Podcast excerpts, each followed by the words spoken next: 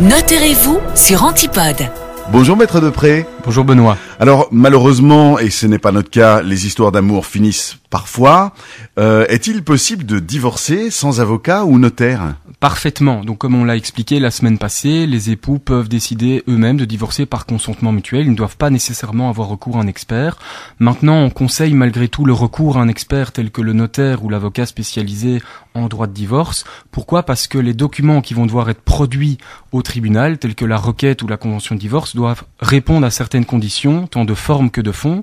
Et si ces conditions ne sont pas respectées, le tribunal va peut-être rejeter la demande de divorce, ce qui est embêtant. Avec le notaire, vous avez la certitude d'avoir un accord clair et un accord complet. Par ailleurs, je rajouterai que le notaire, il a ce rôle d'acteur neutre. D'accord? Et donc, il a ce rôle neutre, il ne prend pas parti, il est là en toute impartialité. Et il est aussi là pour attirer l'attention des parties sur des solutions qui seraient déséquilibrées. Donc, en bref, le notaire, il est là pour trouver une solution équilibrée et trouver un accord raisonnable qui correspond aux intérêts, du coup, euh, des parties.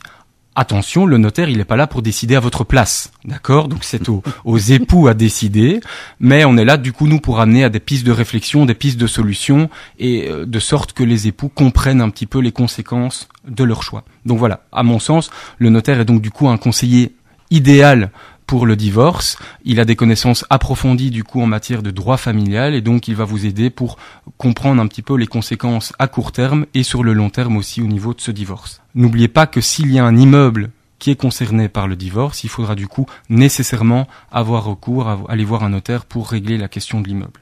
Imaginons qu'il soit impossible de se mettre d'accord avec le conjoint. Alors c'est bien entendu une possibilité. Dans ce cas, alors il faudra nécessairement prendre contact avec un avocat qui va introduire une requête ou une citation pour obtenir un divorce pour désunion irrémédiable. Le divorce va être prononcé par le tribunal et ensuite le tribunal renverra ensuite le dossier, la liquidation et le partage des biens chez un notaire qui diligentera cette procédure.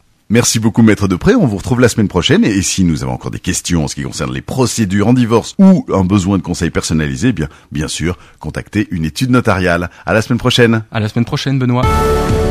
Dans tout ce que je fais, ce que j'entreprends, je n'aime pas m'en remettre au hasard. Mon notaire, pour tout ce qui compte vraiment.